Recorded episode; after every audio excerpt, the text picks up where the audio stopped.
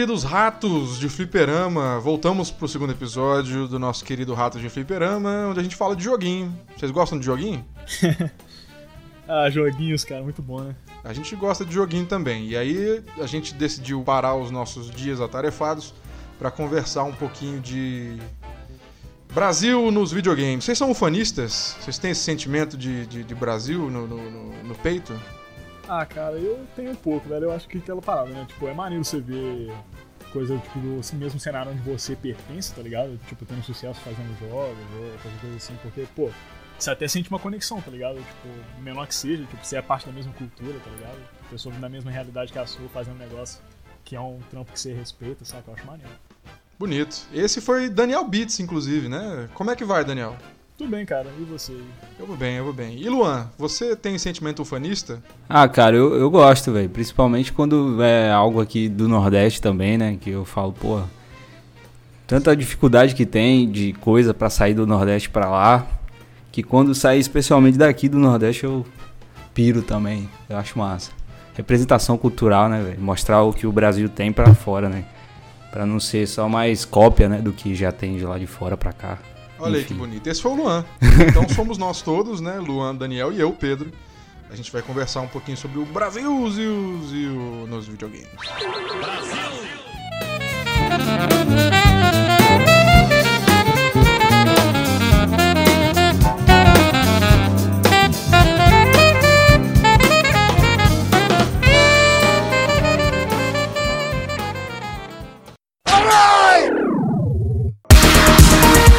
Então a gente pode começar falando sobre o mercado de games aqui no Brasil, né? Como anda o mercado, o cenário de videogames e tal. Que é, de uns anos pra cá, principalmente de 2012, 2013 pra cá, é, cresceu muito, né, velho? Se expandiu em todas as regiões. Esse desenvolvimento na indústria, né? Acabou crescendo também o número de desenvolvedores brasileiros, de empresas que dedicam seu tempo para fazer jogos, né? E 43% disso são jogos feitos para celular, que também é, é o que mais é consumido aqui no Brasil. Só um parênteses. O Dan já desenvolveu um jogo pra celular. Olha aí. É, isso aí é verdade, galera. Mas eu não vou. Co- Conte-nos mais, cara. Conte-nos mais. Ah, mano, na época aí que eu tava trabalhando com isso, tá ligado? Eu, tipo, peguei pra fazer um joguinho de celular. Deu, deu muito certo não, mas o jogo, O jogo não é ruim. O jogo é legal, é um É, o jogo não é bom, mas não é ruim. Não, mas peraí. Aí você tem que reconhecer a, a dificuldade que é fazer você e mais um o jogo, porra. não, isso aí é verdade. Ainda mais que tava aprendendo a fazer, tá ligado? Sim, o começo, Dan não né? modelava, né? Num É, game design era... fazendo. Enfim, joguinho bem simplinho, mas é, é, eu tive um pouquinho dessa experiência aí de trabalhar desenvolvendo. E agora, agora eu tô tendo um pouquinho dessa experiência de novo. Que eu tô Massa, massa. agora Num outro projeto que envolve uma coisa semelhante, mas é mais uma aplicação específica, tá ligado? É mais um joguinho de cartas pra um, um site, tá ligado? E antes do Luan voltar com os dados, como é que foi a tua experiência com o Let and Bleed, que é o, o joguinho lá de, de que você fez pra, pra mobile? Como Ah, é que cara, é? Como, é? um- como é que foi loja, essas paradas? Foi um aprendizado, né? Mas assim, a parte em questão de distribuição é a parte que é um pouco mais. É a parte que é menos intuitiva. Porque uma coisa é você pegar e falar, ah, pô, vou fazer um jogo. Aí você aprende a usar a engine que você quer usar. Aí você aprende a programar, você aprende a fazer os gráficos, você aprende a fazer a coisa toda. Você cria todo o joguinho e aí você não sabe o que fazer com ele, tá ligado? Você vai fazer o quê? Você vai pôr um anúncio, você vai disponibilizar o jogo, vai cobrar pelo jogo. Aí a gente teve que aprender como, como era o melhor jeito. Tem anúncio no jogo, o jogo tá lá. Eu, eu não, não me lembro como é que ficou no final, se ele ficou com preço, se ele ficou free, mas aí, é isso, saca? Tipo, tem que aprender a. Porque as, as duas grandes lojas, que são o Google Play e a App Store, né? Você tem que aprender um pouquinho melhor sobre como funciona. Porque é cheio, é cheio das regrinhas, é cheio das guidelines. e- Muita burocracia, né, velho? Sim. E isso aconteceu quando, cara? Quando foi? Ah, isso, pô, cara, tem o quê? 2013? É, por aí, cara, deve ter um bom Olha aí. Foi justamente quando começou o negócio. E eu me lembro, é isso aí, eu me lembro que eu acho que tava com preço depois. Ele era free e depois ficou com preço. Eu acho que foi uma coisa assim. Ou isso ou o contrário. Ele, ele- É, em algum é. momento ele teve, ele teve um custo e não era free. Eu tive uma experiência também, cara, de desenvolvimento, mas foi Eu full me lembro da independente, sua, eu né? lembro, era um, era um plataforma, né? Era um joguinho plataforma que tinha um cenário que movia, né? E você tentava pular e tal, des- desviar das coisas. Mas aí acabou ficando no hiato aí, porque é, tem a questão da burocracia. E na época também eu não tinha nenhum recurso pra poder, sei lá, é, lançar ele e tal. Aí eu deixei ele meio que de lado, assim. Mas até hoje eu tenho todos os arquivos e tal. Pagar conta, né, Luan? É, pô. Mas segue aí, segue aí. Então, é, Daniel só comprovou o dado aqui, né, que a maioria dos jogos e das empresas que desenvolvem aqui no Brasil fazem para mobile, tendo em vista o último assunto que a gente conversou no primeiro episódio, né, que videogame é algo muito caro, console, às vezes o cara prefere jogar mesmo ali no celular dele de boa, tal, não tem como comprar um console e, e acaba consumindo mais o jogo mobile, né? E 20, 20 e poucos por cento para computador, não, não muitos se desenvolvem para computador, e 5% para console e algo, o, o resto foi para realidade virtual, né? Isso é verdade, tá? A galera tá desenvolvendo bastante pra realidade virtual. Engraçado, né? Porque ah, se a gente parte do princípio que pouca gente tem, tem VR aqui no Brasil, o jogo não é feito pra rodar aqui no Brasil, com certeza, né? Sim, pra meter sim. lá no, no Steam, na Epic, e por aí, e deixar o jogo rolar pra lá. Porque aqui a galera não tem. Eu nunca vi um VR aqui no Brasil. Também não, cara. Às vezes é, a galera também desenvolve coisas é, nesse sentido pra empresas de arquitetura ou pra apresentações que são tipo ao vivo, que você vai até o local, aí tem um VR, você coloca e faz alguma coisa, aí tem uma experiência interativa pra divulgar uma marca, alguma coisa assim. Às vezes tem muito, tem muito disso. Sim. Usar a questão da gamificação ou só a questão visual mesmo do que seria o VR pra games pra, pra galera arquiteta, né? Pra planta, pra, enfim, o cara fazer o ambiente todinho ali na hora que ele quer, como ele quer, com a cor que ele quiser. Isso rola mesmo. Brincar de Tony Stark, né? É, por aí. Muitas vezes o- a, a empresa vem desse meio e começa a mexer com o jogo. Pois é, cara, e o mercado só vem expandindo, né, desde 2013 e tal. Isso é muito positivo porque a gente tem várias empresas aqui no Brasil desenvolvendo conteúdo, né? E grande parte vem do Sudeste, né? São mais de 100 desenvolvedoras só no Sudeste. Tem também algumas aqui no Nordeste. É, cerca de 50, 60 por aí. 30, 30 e poucas no Centro-Oeste e, e o resto é no Sul. Então, o cenário fomentado mesmo é no Sudeste, né? São Paulo, Rio de Janeiro, que é da onde vem grande parte dos jogos aí, feitos no Brasil. Eu gosto muito do, do, do- A gente vai começar a citar algumas aqui, né? O Behold Studio é bem legal e é de Brasília, se eu não me engano. Behold Studio, pra quem não sabe, são isso mesmo, são os desenvolvedores do Knights of Pen and Paper 1 e 2 e mais uma outra, uns dois ou três outros jogos que tiveram um sucesso bem grande até lá fora. Isso, cara, foi o mais bem sucedido, assim, na questão de lançamento pro exterior, né? De um estúdio brasileiro e tal.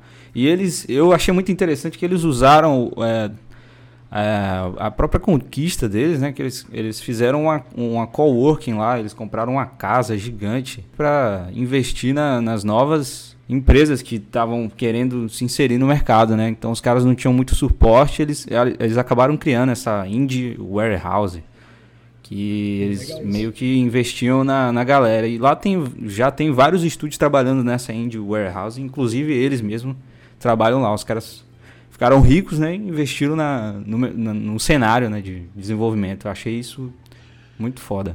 Pô, eu acho maneiro realmente essa retribuição, porque assim, primeiro que ficar rico fazendo o jogo é um negócio difícil pra caralho, né? Sim, cara.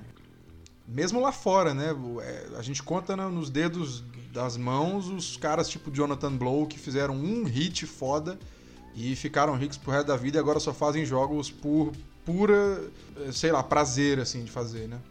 E é legal também ver isso, o cara ele faz um jogo, ele fica rico pra caramba e ele continua fazendo, tá ligado? Porque ele- você vê que realmente é porque ele gosta, tá ligado? Sim, Sim, cara. mas aí é que tá, dá essa liberdade pro cara de fazer aquilo que ele realmente quer fazer. Foi o que aconteceu. Ele fez o Braid, encheu o cu de dinheiro e foi fazer o, o The Witness com toda a calma do mundo, né? Que virou um jogaço. The Witness é um dos meus favoritos de jogo de puzzle. É, maneiraço mesmo. Outro estúdiozinho aí brasileiro, Mini Boss. Todo mundo conhece o Mini Boss pelo Celeste, eu acho, né? Sim, e pelo Towerfall Ascension também. É, o Towerfall fez um sucesso legal aqui no Brasil também, mas eu não sei se as pessoas se ligaram que a questão da arte do- desses jogos é um estúdio brasileiro. Eu, eu acho que isso se evidenciou com Celeste. Eu vou, eu vou dizer a minha experiência porque no Game Awards, que a- o Celeste foi indicado em 2018, se eu não me engano, isso. Game Awards 2018, o, o, o grupo do Celeste subiu no palco e tinha uma brasileira lá. E aí que eu fui descobrir que a arte do jogo era do, do Mini Boss, que é um estúdio brasileiro, se eu não me engano é de São Paulo. Eu acho que sim, eu acredito. Deve ser, deve ser. Vocês jogaram Celeste, jogaram Towerfall? Eu não cheguei a fechar o Celeste, eu joguei assim bem pouco, mas Towerfall eu, tive- eu joguei muito pouquinho, Celeste eu joguei bastante, cara. Celeste é um dos meus jogos favoritos, né? São jogos incríveis, né, cara? E a arte de Celeste é incrível, velho. Incrível, incrível. É, de acordo com o site deles, eles são brasileiros que estão situados no, em Vancouver. É, não, porque o estúdio é canadense, né? O Miniboss, o, o estúdio que fez o Celeste é canadense. É, mas aí o estúdio que fez o, o Celeste, ele se chama. Ele tem um outro nome. Sim, sim, o estúdio que fez, ele é canadense. É, o Miniboss seria esse estúdio brasileiro que forneceu a arte, né? Que foi contratado para fazer a arte. É, galera, é, recomendo pra caramba vocês darem uma pesquisada aí, e acessar o site do Estúdio Miniboss, ver a arte deles, é uma arte fantástica. Tem uma galera no Twitter, eles estão no Twitter e eu, eu vi várias vezes eles fazendo tutorial de animação em GIF pra galera aprender. Sim, eles têm tutoriais sobre pixel art, sobre animação 2D, é fantástico. Isso é que é legal, eles tentam devolver um pouco pra comunidade, né? Pra... Como é que a gente chamaria isso? É comunidade, né? é comunidade mesmo. É, pra comunidade gamer, com esse termo. É, a comunidade de desenvolvedores independentes. De- isso, de devs, isso aí. E também dos entusiastas, né, cara? Igual eu e tal. Às vezes o cara gosta de, de ver e aprender e tal. É uma injeção, né, também de. Dan, puxa o próximo aí que você colocou na É, tua eu lista. tinha falado um também, outro, outro estúdio que me surpreendeu foi um estúdio que eu recentemente, um amigo meu me mostrou um joguinho, eu fui ver, olha, um estúdio brasileiro, tá, achei legal, um, um estúdio chamado Rogue Snail. Fizeram um joguinho chamado Relic Hunters, e agora eles estão fazendo o Relic Hunter Zero, que tá em Early Access. Um joguinho muito maneiro, cara, tipo, me surpreendeu bastante, foi uma pérola que eu achei. Porque é um joguinho 2D desses roguelite, tá ligado? E ele tem toda uma. Ele tem uma coisa que eu achei muito interessante, que ele, tem o, a o tradução, ele tem o, o idioma no português e no inglês, né? Ele tem um idioma no jogo que chama idioma Rue. Aí é tipo, todos os termos do jogo são trocados por coisas do. Tipo, brasileiro, sacou? E fica muito engraçado. Tipo, tem um personagem lá que é um, um burro lá, ele tem um nome. Aí você coloca no idioma Rue, o nome dele vira jumento. Muito engraçado. Sensacional, velho. Recomendo pra qualquer pessoa. É free to play na Steam, só se procurar, procurar ali. Relic Hunters. Bom pra caramba. Recentemente tem um estúdio que ganhou meu coração de verdade, assim. Que é o Aquiris, que é lá de Porto Alegre, mais um do sul. É, Eles fizeram o Horizon Chase Turbo, que é um jogo que eu vou falar mais pra frente. É muito Cara, bom. e que jogo incrível, e que trabalho formidável, e que homenagem aos jogos 16 bits de carrinho, tipo Top Gear e tudo mais. Eles colocam no jogo vários mapinhas brasileiros, enfim. Fantástico. grande, grande. Eu não sei o que eles vão fazer. É que tá. A gente fala desses estúdios e a gente não sabe quais são os projetos novos, assim. Pô, passou uma moto aqui, filha da puta! É, eu sei que o Miniboss tá trabalhando alguma coisa também importante, eu não, não lembro agora o, o projeto. Mas o Aquiles, por exemplo, é o tipo de estúdio que você pega um jogo que você se identifica pra caralho e você fica esperando é, é, para ver quais são os próximos projetos. Assim. Que estúdio legal esse Aquiles. Eu, eu tinha separado um estúdio pra falar sobre, que é o, o Aoka Game Lab, que é um estúdio que nasceu nu- numa incubadora da UNEB aqui na Bahia. E os caras fizeram um jogo chamado Árida, que é incrível, velho. Eu, quando eu vi esse jogo, falei, nossa, velho, que foda. Os caras fizeram o jogo e eles passaram por vários perrengues durante o, o desenvolvimento, inclusive com piadas, né? Porque, tipo, o jogo ele retrata um cer- o sertão baiano do final do século XIX e tal. E você tá na pele de uma personagem que é. Ela é simples, né? Leva uma vida simples e ela precisa passar pelas dificuldades do sertão e tal, é, é, seca, diversas, diversas coisas assim.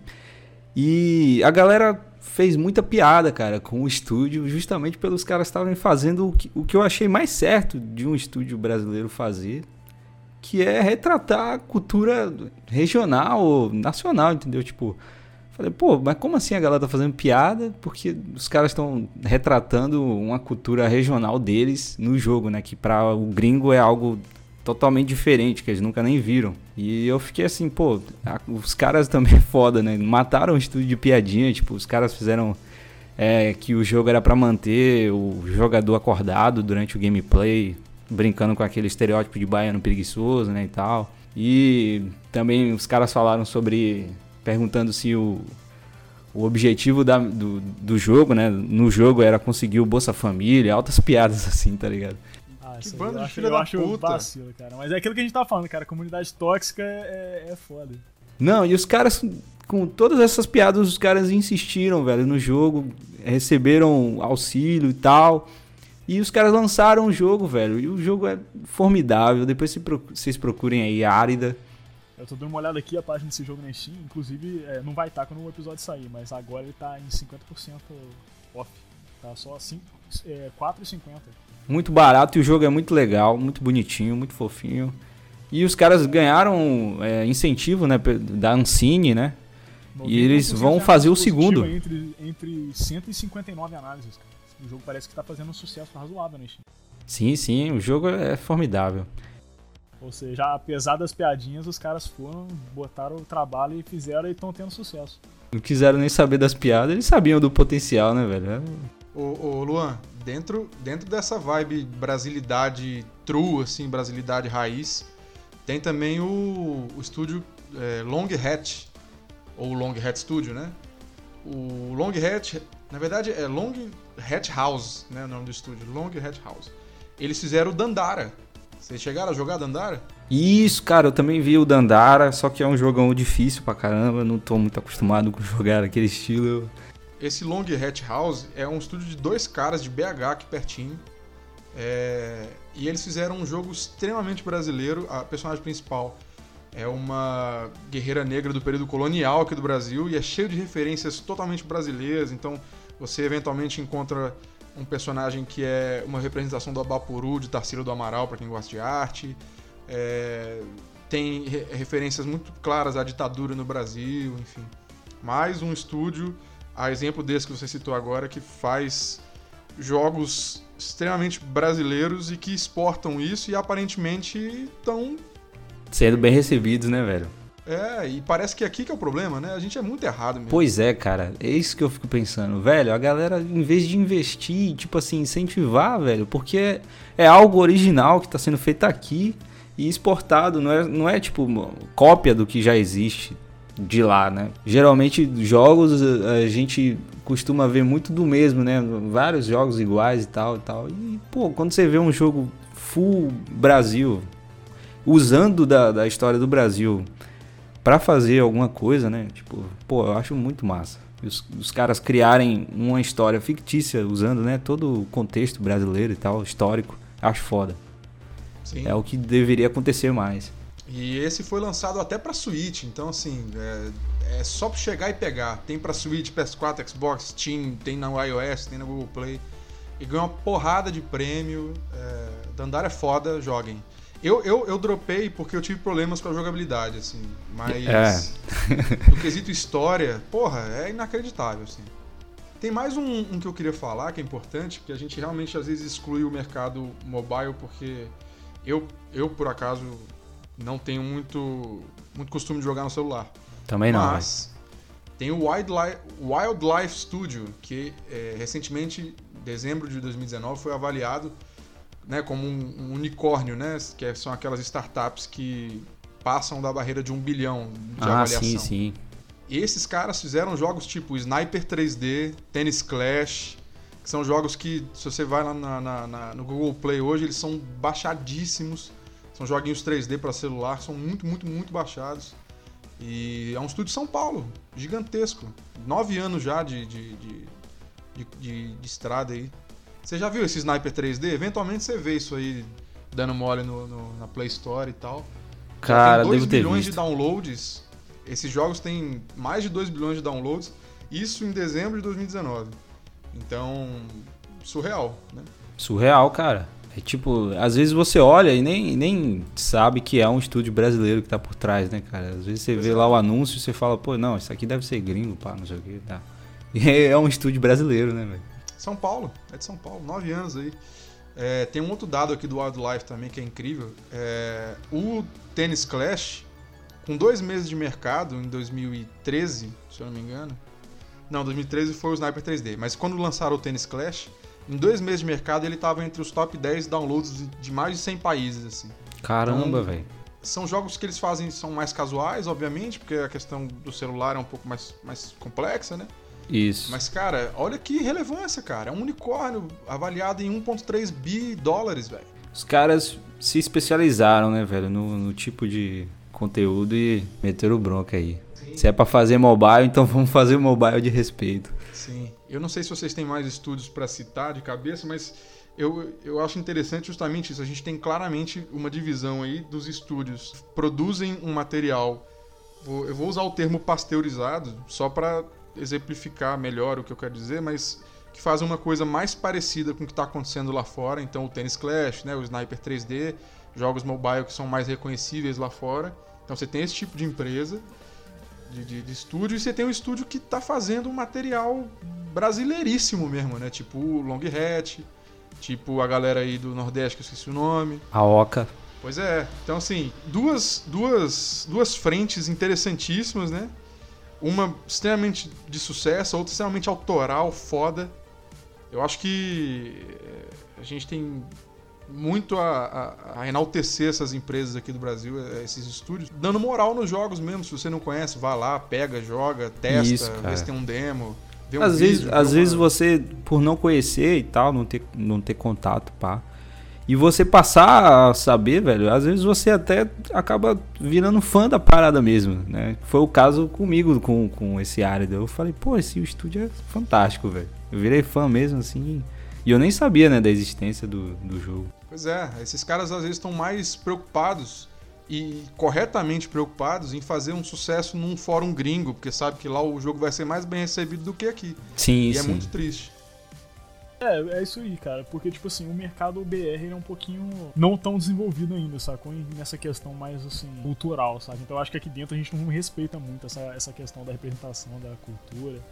Acho que isso acaba é, prejudicando um pouco, sacou?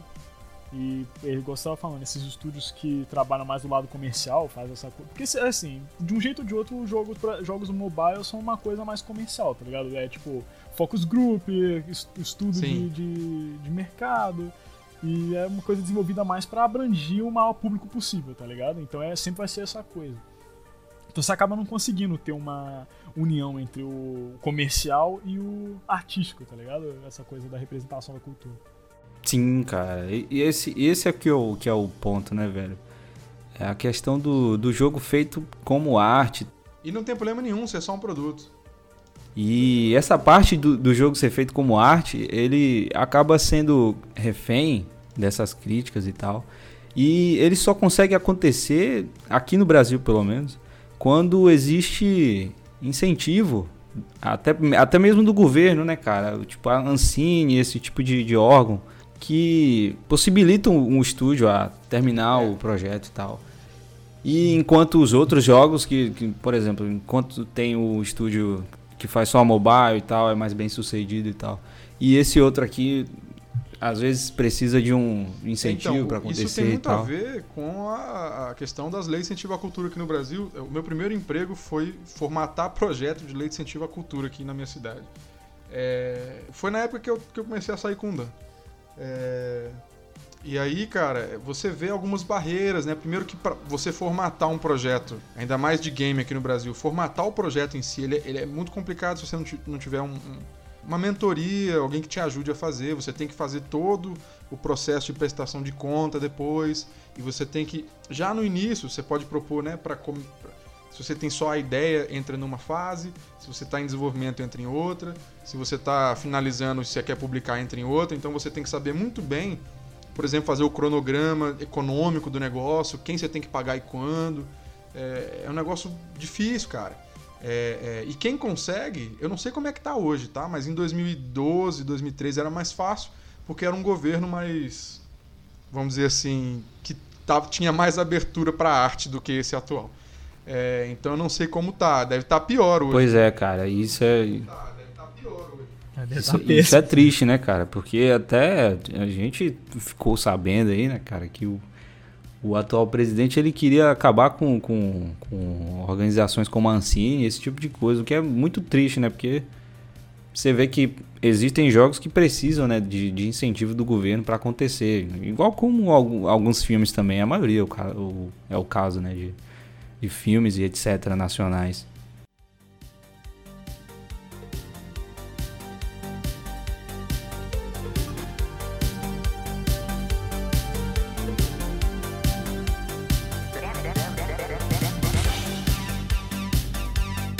Tem um jogo aí que tá fomentando na internet aí que a galera tá falando bastante e ele ficou famoso e até um tempo que tá em desenvolvimento também, que é um estúdio, é o Beta Games, né? Beta Games Group, que os caras são bem independentes e tal. Eles estão fazendo um jogo chamado 171, velho, que é o GTA brasileiro. Eu vi essa porra, cara, que incrível, velho. É, isso aí viralizou um tempo atrás. Eu falei, velho, olha aí, mais um jogo super Brasil, né? Brazuca style. É, tomara que saia do, do, do beta e, e, e, desenvolva. E Cara, e esse jogo ele é, ele é tão mais brasileiro que o resto, porque, tipo assim, o sonho de todo mundo era ver um GTA no Brasil. Os caras estão fazendo isso, tá ligado? E eles estão em, em pré-alpha aí, limitada na Steam, dá pra fazer um teste e ver como é que tá. E, e os youtubers também estão ajudando bastante, os caras estão gravando vários vídeos aí. Mas é, como é um, um, projeto assim, ambicioso, né, na questão de, de, tamanho de jogo e tal, eu acho que ainda vai demorar um pouco para ele sair a versão completa. Mas do, o que tem já feito do jogo é muito, muito legal. Eu véio. vi a representação de, de, de, periferia de São Paulo, né, os carros rebaixados. Nossa, muito legal, os carros. Muito massa. E esse, o estúdio é totalmente independente. Os caras fizeram uma campanha de crowdfunding e conseguiu lá. E, e é isso, velho. É, inclusive, ele, inclusive eles estão no Patreon também, se alguém tiver. Pô, olha aí. Sim, cara. Esse é o jogo que tá fazendo independente, precisando do apoio da galera. Inclusive, né? ele só não saiu por isso, né? Porque falta recurso, a galera tem, tem que fazer devagar. Falta recurso. Se fosse lá fora, com certeza um estúdio maior tinha chegado e tinha pego esses caras. Sim, velho. É... Outro estúdio que eu. Que vocês sabem que eu, eu gosto muito de automobilismo e eu gosto muito de, de, de automobilismo virtual. Então eu jogo Joguinhos tipo Forza, tipo Aceto Corsa, essas coisas. E tem um estúdio brasileiro que é o Razer, que eles fizeram, para mim, o melhor simulador de automobilismo virtual já feito na história, que é o Automobilista 1. Olha aí. E que tem. É engraçado porque você geralmente vai jogar um jogo de corrida e nunca tem tipo assim.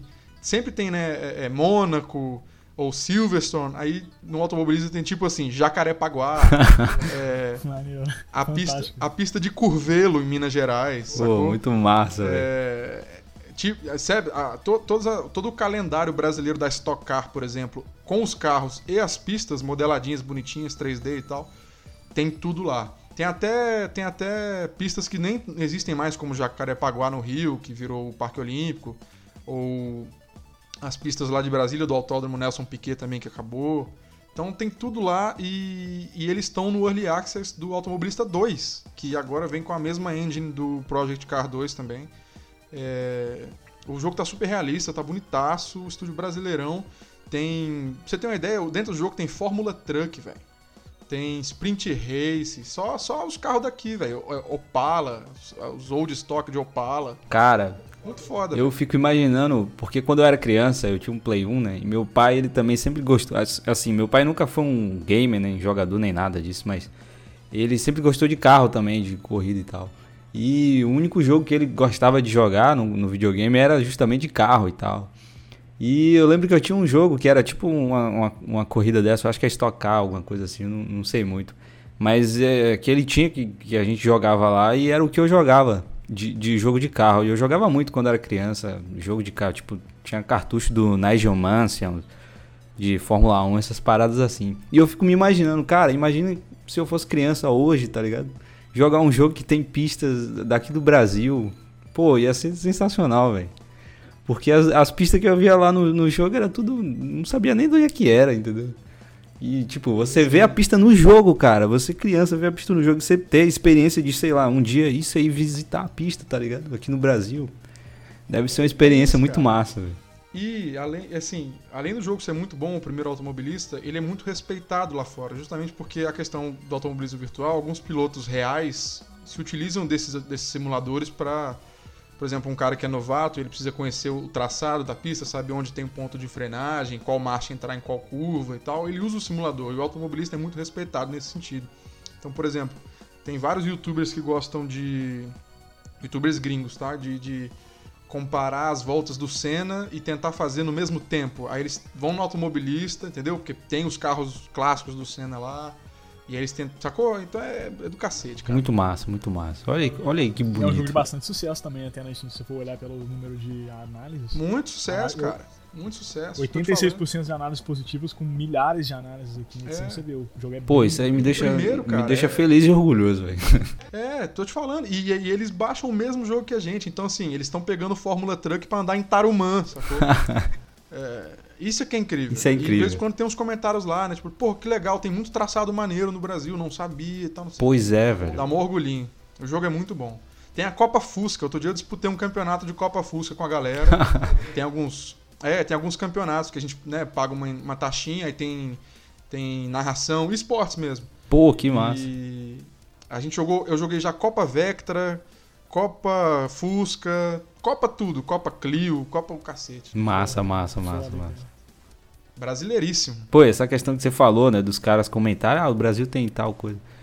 Pô, eu tenho uma experiência com, com o, o GTA San Andreas, velho, que eu nunca fui em Los Angeles nem nada, mas tipo assim, só de ter andado em Los Santos, tá ligado? Eu já imagino mais ou menos como seja a cidade, ou até no GTA V e tal. Imagine os caras jogando esse 171 e tal, ter pelo menos uma referência do que é a, o- a- a periferia brasileira, né, pai? Pô, isso é muito massa, Isso é velho. incrível, cara. Isso Incrível, é incrível. Você saber, porra, os, quem gosta de automobilismo, por exemplo, voltando aqui pro automobilista, o cara sabe que o Senna, jogou- sei lá, foi campeão de kart aqui no Brasil. Tem os kartódromos, velho. Sacou? O cara pode pegar um kartzinho, dirigir lá, tal, massa, fazer o setup do kart e ver onde é que o Senna correu, o Piquet correu, essa galera. Show. É muito interessante, cara. interessante mesmo. Mas tem, mas tem tem grandes brasileiros lá fora, não tem? Grandes brazuquinhas levando a palavra da tapioca, do cuscuz. Sim, tem grandes, grandes jogos brasileiros, né, cara? A gente citou antes o Celeste. Pô, o Celeste fez. Concorreu a game do ano aí do lado de, de jogos gigantes aí, né, cara? É bem maneiro ver os brasileiros lá, tipo. Personalidade, exatamente, né? Fala aí, Dan. Então, É, tipo, igual eu tinha notado aqui, o Alex Kipman, que é um engenheiro da Microsoft, que, foi o principal desenvolvedor do Kinect do- e agora do HoloLens, tá ligado? Um brasileiro. Tá lá é, liderando a tecnologia de hologramas, tá ligado? Pô, velho. Olha Olha Lembra aí. desse cara, velho. É, você vai no, no Twitter do cara, você vê é, as, as coisas que a Microsoft tá desenvolvendo, questão de, de holograma, questão de realidade virtual, tá liderado por um brasileiro. Sim, cara. tem- eu não sei se ainda é, não, não sei se ainda é, mas até um, um bom tempo atrás aí, eu acho que 2016, 2015, quem liderava a equipe do, do FIFA lá era um brasileiro também, velho. Da EA Games lá. Tem, não, pô, gente, tem o, o Rafa Grassetti, que é o cara que fez os modelos do Ah, do God of War, né, velho? Caralho, aquele cara, ele é um artista muito foda, é verdade, cara. O Rafa. É, ele, ele é diretor de arte no Santa Mônica Studio. Ele fez todo o 3D. Cara, ele fez a modelagem do, do Kratos. É um negócio E inacreditável. tipo assim, é. O, o que é mais massa é que ele foi o diretor de arte do, do, do Deus da Guerra e, e todo o conceito visual é da visão de um brasileiro, né, velho? Então você joga o Deus da Guerra ali, tipo assim. Tudo que você tá vendo, de fato, foi um brasileiro que ajudou a fazer, projetar e tal. O, o próprio Kratos Cara, a foi gente- um brasileiro que. a gente acaba topando.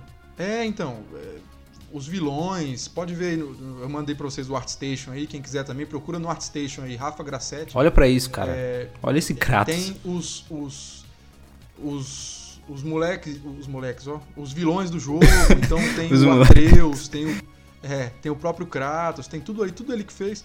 E aqui no Brasil a gente tem essa parada de que a gente exporta muito cérebro, porque aqui é muito difícil de trabalhar, a gente já comentou. E outro dia, eu tenho um amigo que é dentista aqui na, na minha cidade, e outro dia ele, ele atendeu um cara que é daqui da minha cidade, Juiz de Fora, minha cidade, minha e do Dan aí, que se formou aqui na UFJF aqui, Dan, e tá trabalhando hoje lá na Square Enix, cara. Ele faz Caramba. modelagem pra, pra Square Enix, trabalhou no último Final Fantasy e o cacete. Sacou? Um cara daqui, Caramba, velho. O cara nasceu em. Olha que Barbacena, massa. estudou aqui. É. É, o Brasil tá representando lá fora. Mas né? é isso. é fazer a, o- a indústria brasileira chegar num nível pra competir com a É, indústria vai, vai demorar Esse é um o lance, pouquinho, mas, sai daqui. mas tá encaminhando. É porque é aquilo que a gente falou, não tem incentivo a... Porque é uma arte, cara, e não tem incentivo à arte aqui dentro. Então é, é tratado com desdém, tá ligado? É tratado com... como se fosse brincadeira, a galera faz piada, igual o Luan tava comentando. Não Pois leva é, sério, cara. entendeu? Não tem muito incentivo à, à arte dentro do Brasil. A galera acha que arte é coisa de vagabundo, que arte é coisa de drogado. Mas não é, cara. Claro que não. Os drogados da UFJF estão aí desenvolvendo os, os, a pesquisa aí pra testar todo mundo aí, o lance do coronavírus aí, você viu que, essa parada aí? O quê? Se não fosse o UFJF, os caras da UFJF lá, os caras estão testando aí 100 pessoas por dia lá. Mais até. Se não, não tivesse a galera de pesquisa aqui da UFJF fazendo, tava como? Pois é. Tá ligado? E a galera distrata, saca? Desrespeita a, a, a- galera de, de estudo, assim, saca? Ele acha que, acha que é, é, Tudo bem que eu fui numa tangente, né? Fui de arte pra outra, outros ramos de ciência. Mas a galera não respeita muito, saca? Sim, sim, sim. Isso é um negócio que fica chateado. É uma coisa que já tá aqui meio que no pensamento coletivo aqui do Brasil, né? Muita gente ainda tá meio atrasada nessa questão. Muito conservadorismo aqui no país e tal. Como é que a galera ainda apoia esse tipo de coisa, saca? Mas é isso, cara. É, é arte pura videogame também. E até a galera entender isso aqui, né? Vai demorar muito. Como o Pedrão falou, né, no, no, no último episódio, né? A cultura gamer list, pô, é, é o que mais. que mais tem aqui. São, é aquele tipo de, de, de jogador, né? Aquele perfil de jogador. Infelizmente. Essa parada aí. Eu ia, eu ia, eu, na verdade, eu ia mencionar uma parada que é o seguinte, eu tava falando sobre a galera não ter muita incentivo à arte, incentivo à, à cultura, especialmente a cultura de games no Brasil. Isso tem um pouco a ver também com a, o, merca, o, o mercado, não, o, o ambiente de esportes, porque você pensa, por exemplo, na Coreia do Sul. Na Coreia do Sul, os, os, os ex-esportistas são, tipo, ídolos, tá ligado? Eles são famosos, a galera incentiva, a galera leva a sério. Aqui no Brasil, você fala que você quer jogar você quer fazer, você quer jogar um esporte, tipo, você quer se dedicar mesmo, fazer, a galera faz piada com a sua cara, acha que você é vagabundo, você fica em casa jogando videogame o dia inteiro, a galera não leva a sério. Mas, ô Dan, você não acha que já tá rolando esse movimento aqui com algumas equipes, tipo eh, INTZ, essas paradas assim, a galera do Counter-Strike? Não, tá crescendo, existe um, uma- um cenário BR de esporte bem grandinho até, mas você chega, mas por exemplo, eu tô falando porque é o seguinte, você quer ver um, negócio- um fato muito interessante, na Copa do Mundo de futebol, os caras da. é, o time profissional de StarCraft da Coreia do Sul, o campeão mundial de StarCraft lá, foi na. É, em fazer, é, tipo, conhecer lá o time de futebol da Coreia do Sul pra incentivar os caras. Tipo, os caras do futebol é, admiram os caras do StarCraft, não é o contrário, não. Olha só que parada surreal, velho. Imagina aí, velho. Você imagina a galera de um jogo ir fazer é, na seleção brasileira incentivar os caras a jogar? Você não imagina um negócio desse. Mas lá é o que acontece, é o tamanho do negócio.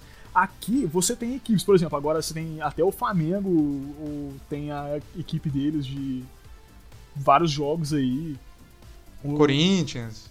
Sim, sim, Corinthians, Sim, vários tá times eles estão começando a investir, né, velho, no cenário de esporte. Mas Eu, acho que o cenário tá brasileiro- aquecido. Sabe por quê, cara? Se você liga no Sport TV, tá passando o Campeonato Brasileiro de LoL, cara.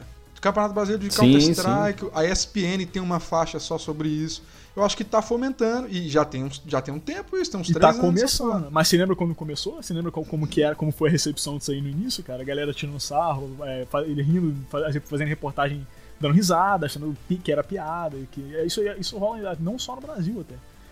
Mas, tipo, se um moleque vira pro pai e fala assim, pô, eu quero ser jogador de futebol, os caras às vezes até incentivam, põe o cara pra fazer, pra treinar e tal, mas o cara fala, pô, eu quero ser profissional de, sei lá, de Dota. Você não, não tem o mesmo incentivo, tá ligado? É uma parada que não tem, simplesmente. Não, é assim, mas aí me parece um- uma questão muito mais cultural, de pais que não têm, sabe, não têm acesso, não sabem do que se trata, do que Não, com certeza. uma questão. É, né? Mas você não É concorda que se, se a arte tivesse um- uma importância maior na cultura brasileira e as, e as pessoas, no geral, tivessem mais contato com o videogame na, como arte e, le- e tivessem essa, essa percepção de levar videogame a sério em vez de achar que é só uma brincadeirinha, você não acha que talvez a recepção fosse um pouquinho diferente? Eu acho que, tipo assim, o esportes, ele ajudou sim a galera a entender um pouco mais do videogame, mas ele mo- mostrou um outro lado do videogame, que é o lado competitivo, né? E não esse lado de videogame como arte. É, ele acabou influenciando a galera a achar que videogame também é só isso, entendeu? É, eu acho que uma coisa puxa a outra. Eu acho que mais, mais ou menos isso que o Dan quis dizer, né? É, que se, o, se a gente parte do pressuposto de que o videogame tem que ser levado com mais seriedade do que ele é levado aqui no Brasil. E, eventualmente o esporte também é também levado com mais seriedade. Acho que é por aí. Né?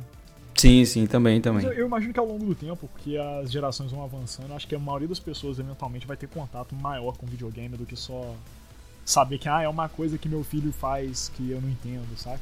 Daqui 20 anos, a grande maioria das, das pessoas adultas vão ter tido contato com videogame na, na infância, saca? De uma forma ou de outra. Acho que é por aí, acho que é por aí também. Mas eu acho que tá, porra, só o fato dos caras estarem no Sport TV com transmissão na moral. E assim, então tem todo um mercado, tem, tem grana rolando, então assim, só falta isso chegar mais, eu acho, nas pessoas para mudar um pouco desse mindset aí. Imagina aí é, o campeonato de LoL passando na TV aberta. eu acho que a final do CBLOL já passou num esporte espetacular da vida, hein? É, mas assim, né? É, já é, já é alguma coisa, né? Cada vez vai ficar maior. É, porque aí os tiozão, os tiozão que assiste vai falar, pô, esse negócio de videogame aí. É, o tiozão, não, cara, o tiozão não tem esperança, velho. Tem que esperar morrer mesmo, porque Caramba. essa geração. é, é, a geração que tá na rua aí, entendeu? Fazendo passeata. Essa galera não espere nenhum tipo de progresso dessa galera, não espere. Os caras fazendo progresso a favor do vírus contra, contra a população. É, é melhor esperar morrer todo mundo, e aí essa geração que hoje é adulta e que já vê e que já vê pelo menos potencial financeiro em videogame, acho que essa galera aí que vai, vai melhorar um pouquinho, que vai ser velha amanhã, vai, vai. E aí a molecada que tá vindo aí agora, meu, aí já era. Só uma outra coisa que vale mencionar, o cenário de esportes BR de uma questão de Counter-Strike é talvez um dos mais é, famosos, porque o Brasil por muito tempo dominou o cenário internacional de Counter-Strike, tá ligado? Sim, Isso é uma sim. coisa que a gente tem uma representação bem grande lá fora. Você fala, pô, o time brasileiro de CS, os caras levam a sério, tá ligado? Cara, tem um, um brother meu que, por acaso é esse dentista aí que mexeu na boca do cara da Square Enix aí. Ele tá ganhando dinheiro apostando em time brasileiro de CS nesses Sporting Bet da vida. Mas é, cara. Olha aí, velho. Os times brasileiros são, são grandes, cara. São, são é. Tem um time brasileiro muito bom que tá lá na. tá morando em Orlando, né? Tem uma, uma house lá, enfim. Eu acho que tá indo, velho. Tá indo. Eu acho que é mais questão de tempo mesmo. E aí, cara, conclusão: cenário BR na indústria dos games tá crescendo, só tem esperança, só tem para onde crescer. É, e a gente tem que esperar a geração de velhos morrer para que a perspectiva melhore. E o governo brasileiro precisa mudar para um governo menos Não, isso é fascista é verdade. Também. O governo tem que aprender a incentivar mais a arte e cultura. Sim. Quando isso acontecer, talvez a gente melhore. Quando a gente parar de exportar cérebro foda da indústria de game para fora. É, talvez a galera pare de ir todo mundo para fora e comece a trabalhar aqui dentro a indústria BR cresça. Exatamente. Lei de incentivo à cultura. E você, coleguinha, também. Você, amigo que tem uma carteirinha virtual no Steam, dá uma moral. Pô, qua, é, 4,50 o, o, o, o. Qual que foi que a gente falou? Que tava com essa, era o Árida, né? O Árida. Pô, incentiva a indústria. Normalmente era 10 reais, velho. Dá uma moral. Vai atrás do jogo BR que você acha interessante gosta de carro, vai atrás do automobilista, do Horizon Chase, gosta de aventura, sei lá, vai atrás do DCI, vai atrás do... Gosta de desafio, vai atrás do é, Dandara. Joga, Dandara. Pô, joga, você quer, não tem dinheiro, joga Relic Hunters, que é free to play. Aí, ó, maravilha. Pronto aí. Tem alternativa para todo tipo de gosto, né? Pra todo tipo de, de, jogador. O Daniel falou uma parada importante da última vez, que a gente tem que ser a mudança do, do, da comunidade que a gente quer que mude, né? Então, se você quer que a indústria de videogame no Brasil cresça, apoie. Compre jogos brasileiros. Isso Se aí. Se não tiver dinheiro, espalha a palavra, tá ligado? Mostra pros seus amigos os jogos. Faz vídeo, faz. Falou, cara, pô, tem esse jogo aqui brasileiro, velho, que foi feito assim, assado, pá. Tchau. É isso aí. Show. Então comprem jogos brasileiros. E fiquem com Deus. Tchau.